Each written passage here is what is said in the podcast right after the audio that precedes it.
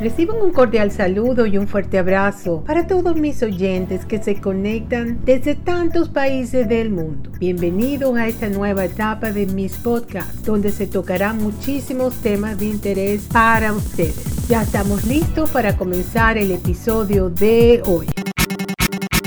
En el episodio de hoy les voy a hablar sobre qué son los campos morfogenéticos. Suena así como rara esa palabra. Campos morfogenético. ¿Qué será eso? Bueno, vamos a ver de qué se trata esto. Todo viene de que el bioquímico británico Rupert, Rupert Sheldrake propuso la idea de los campos morfogenéticos, los cuales ayudan a comprender cómo los organismos adoptan sus formas y comportamientos característicos. Morfo, ¿qué quiere decir morfo? Morfo viene de la palabra griega morphi, que significa forma. Los campos morfogenéticos son campos de forma, campos, patrones o estructuras de orden. Estos campos organizan no solo los campos de organismos vivos, sino también de cristales y moléculas.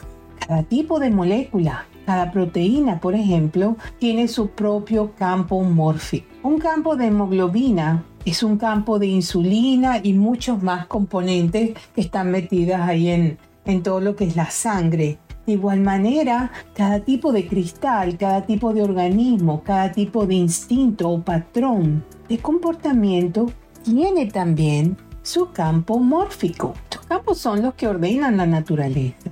Hay muchos tipos de campos porque hay muchos tipos de cosas y patrones en la naturaleza. La gran contribución de Sheldrake ha consistido en reunir nociones vagas sobre los campos morfogenéticos y formularlos en una teoría demostrable. Las mentes de todos los individuos de una especie, incluido el hombre, se encuentran unidas y formando parte de un mismo campo mental planetario. Ese campo mental al que denominó morfogenético afecta a las mentes de los individuos y las mentes de estos también afectarían al campo. Cada especie animal, vegetal o mineral posee una memoria colectiva a la que contribuyen todos los miembros de la especie y a la cual conforman, afirma Sheldrake. De este modo, si un individuo de una especie animal aprende una nueva habilidad, le será más fácil aprenderla a todos los individuos de dicha especie porque esa habilidad resuena en cada uno sin importar la distancia a la que se encuentre. Y cuantos más individuos la aprendan, tanto más fácil y rápido les resultará resto de ellos. El campo donde está conectada la información genealógica lo describe Rupert Sheldrake desde un punto de vista cuántico. Esto tiene que ver con la física cuántica. Existen en la naturaleza unos campos llamados morfogenéticos, los cuales son como estructuras organizativas invisibles que moldean o dan forma a tales cosas como plantas o animales, que también tienen un efecto organizador en la conducta. Campos morfogenéticos contienen información recopilada de toda la historia y la evolución pasada, algo a la manera de la memoria racial de Freud o el inconsciente colectivo de Jung o el circuito neurogenético de Timothy Leary resonancia mórfica, el principio de memoria colectiva.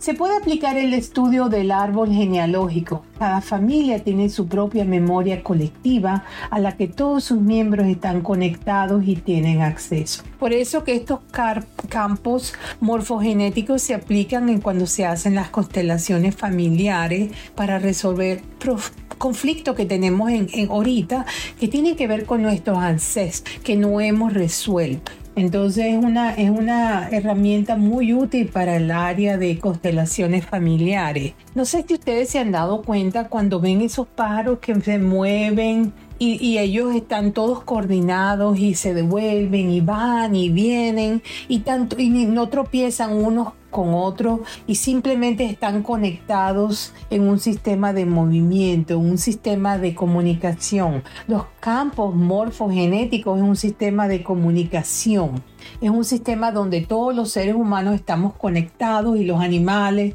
las plantas, los minerales, todos en sus campos morfogenéticos. Por ejemplo, hemos visto en, debajo del agua cómo están los peces todos chiquiticos, todos reunidos y todos se, se cambian de forma rápidamente y así evitan que sean tragados por peces más grandes. Ellos se comunican entre ellos y no tropiezan con ninguno.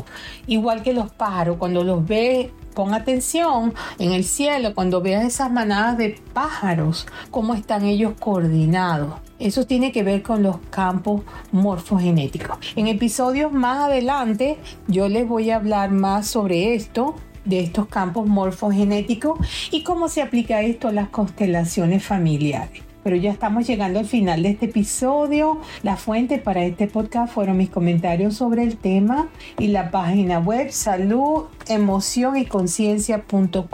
Les recuerdo que ya con este, ya pienso que son 126 episodios completamente gratis que yo les hago con mucho cariño para que les llegue a todos ustedes y adquieran lo que necesiten de ellos. Estoy en todas las plataformas de, sus teléfonos Apple, Android, de todas las plataformas de música y podcast, explorando nuevos horizontes, Beatriz Libertad.